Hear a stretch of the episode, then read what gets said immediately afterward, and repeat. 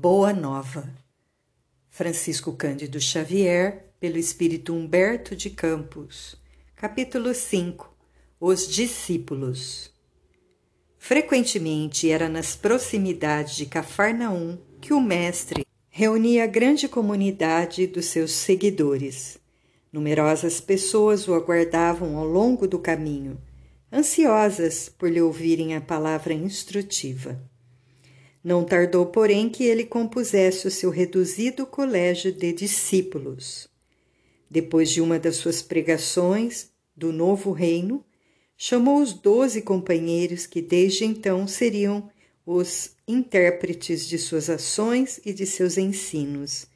Eram eles os homens mais humildes e simples do lago de Genezaré. Pedro, André e Filipe, eram filhos de Betsaida, de onde vinham igualmente Tiago e João, descendentes de Zebedeu.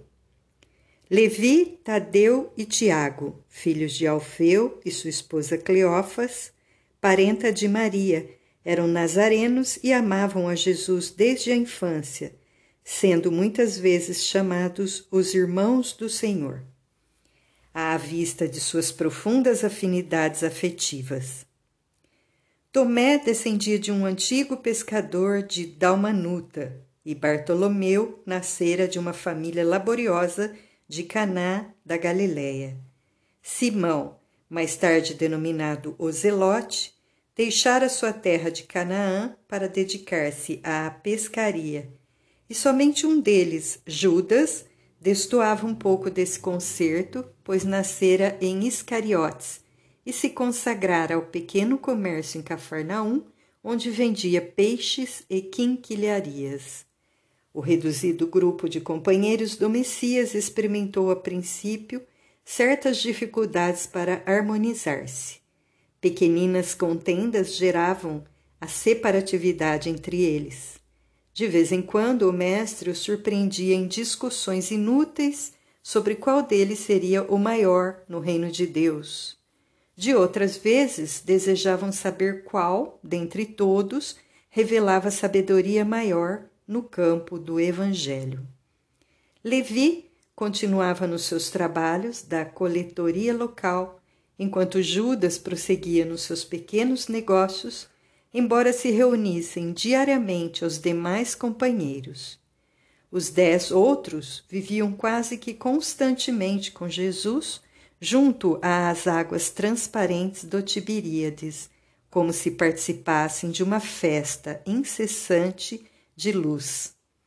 Iniciando-se, entretanto, o período de trabalhos ativos pela difusão da nova doutrina, o mestre reuniu os doze em casa de Simão Pedro e lhes ministrou as primeiras instruções referentes ao grande apostolado.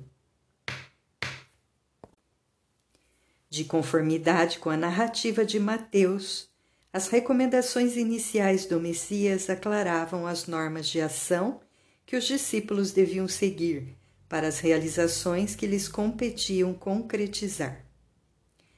Amados, entrou Jesus a dizer-lhes com mansidão extrema: Não tomareis o caminho largo por onde anda toda a gente levada pelos interesses fáceis e inferiores.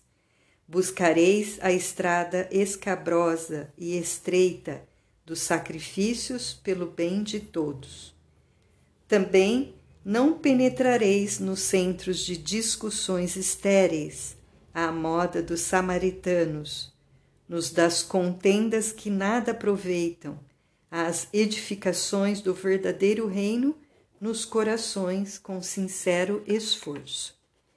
Ide antes em busca das ovelhas perdidas da casa de nosso Pai, que se encontram em aflição e voluntariamente desterradas de seu divino amor.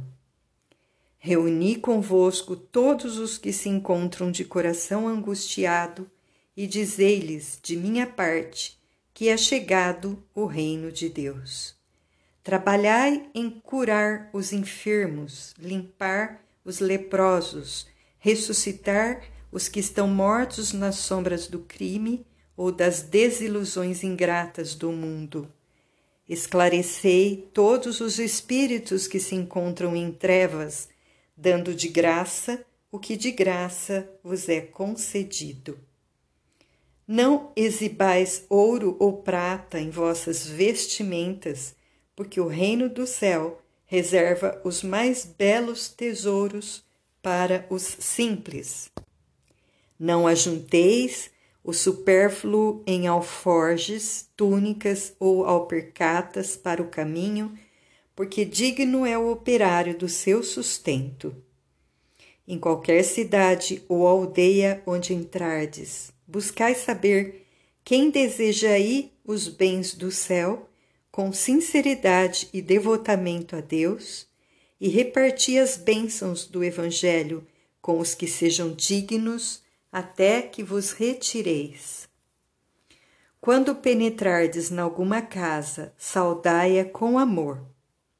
Se essa casa merecer as bênçãos de vossa dedicação, desça sobre ela a vossa paz. Se, porém, não for digna, torne essa mesma paz aos vossos corações. Se ninguém vos receber nem desejar ouvir as vossas instruções, retirai-vos sacudindo o pó de vossos pés, isto é, sem conservardes nenhum rancor e sem vos contaminardes da alheia iniquidade. Em verdade vos digo que dia virá em que menos rigor haverá para os grandes pecadores do que para quantos procuram a Deus com os lábios da falsa crença sem a sinceridade do coração. É por essa razão que vos envio como ovelhas ao antro de, dos lobos, recomendando-vos a simplicidade das pombas e a prudência das serpentes. Acautelai-vos, pois, dos homens, nossos irmãos, porque sereis entregues aos seus tribunais e sereis açoitados nos seus templos suntuosos, de onde está exilada a ideia de Deus. Sereis conduzidos como réus à presença de governadores e reis, de tiranos e descrentes, a fim de testemunhardes a minha causa. Mas, nos dias dolorosos da humilhação, não vos dê cuidado como a vez de falar, porque minha palavra estará convosco e sereis inspirado quanto ao que houverdes de dizer. Porque não somos nós que falamos, o Espírito amoroso de nosso Pai é que fala em todos nós. Nesses dias de sombra em que se lutará no mundo por meu nome, o irmão entregará à morte o próprio irmão, o pai os filhos, espalhando-se nos caminhos o rastro sinistro dos lobos da iniquidade. Os que me seguirem serão desprezados e odiados por minha causa, mas aquele que perseverar até o fim será salvo. Quando, pois, fordes perseguidos numa cidade, transportai-vos para outra, porque em verdade vos afirmo que jamais estareis nos caminhos humanos sem que vos acompanhe o meu pensamento. Se tendes de sofrer, considerai que também eu vim à terra para dar o testemunho, e não é o discípulo mais do que o mestre, nem o servo mais que o Senhor. Se o adversário da luz vai reunir contra mim as tentações e as zombarias, o ridículo e a crueldade, que não fará aos meus discípulos?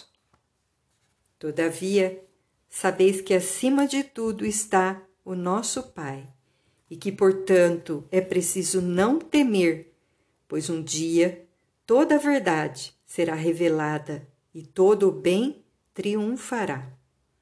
O que vos ensino em particular, difundi-o publicamente porque o que agora escutais aos ouvidos será o objeto de vossas pregações de cima dos telhados.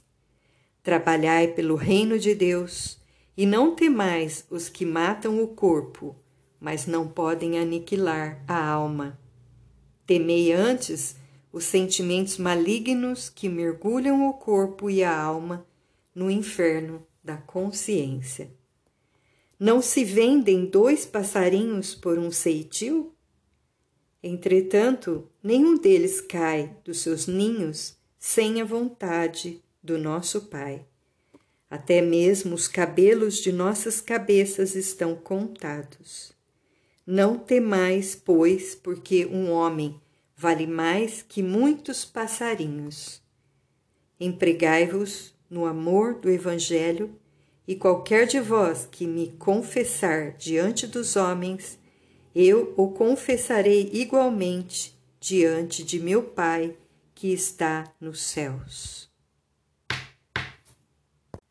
As recomendações de Jesus foram ouvidas ainda por algum tempo e, terminada sua alocução, no semblante de todos perpassava a nota íntima da alegria e da esperança. Os apóstolos queriam contemplar o glorioso porvir do Evangelho do Reino e estremeciam do júbilo de seus corações. Foi quando Judas Iscariotes, como que despertando antes de todos os companheiros daquelas profundas emoções de encantamento, se adiantou para o Messias, declarando em termos respeitosos e resolutos: Senhor, os vossos planos são justos e preciosos. Entretanto, é razoável considerarmos que nada poderemos edificar sem a contribuição de algum dinheiro. Jesus contemplou serenamente e redarguiu: Será que Deus precisou das riquezas precárias para construir as belezas do mundo? Em mãos que saibam dominá-lo, o dinheiro é um instrumento útil, mas nunca será tudo, porque acima dos tesouros perecíveis está o amor com seus infinitos recursos.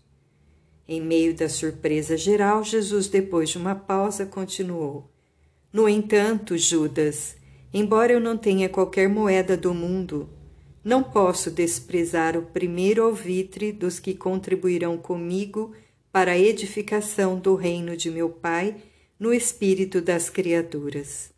Põe em prática a tua lembrança, mas tem cuidado com a tentação das posses materiais. Organiza a tua bolsa de cooperação e guarda-a contigo. Nunca, porém, procures o que ultrapasse o necessário. Ali mesmo, pretextando a necessidade de incentivar os movimentos iniciais da grande causa, o filho de Iscariotes fez a primeira coleta entre os discípulos. Todas as possibilidades eram mínimas, mas alguns pobres denários foram recolhidos com interesse. O mestre observava a execução daquela primeira providência com um sorriso cheio de apreensões, enquanto Judas guardava cuidadosamente o fruto modesto de sua lembrança material.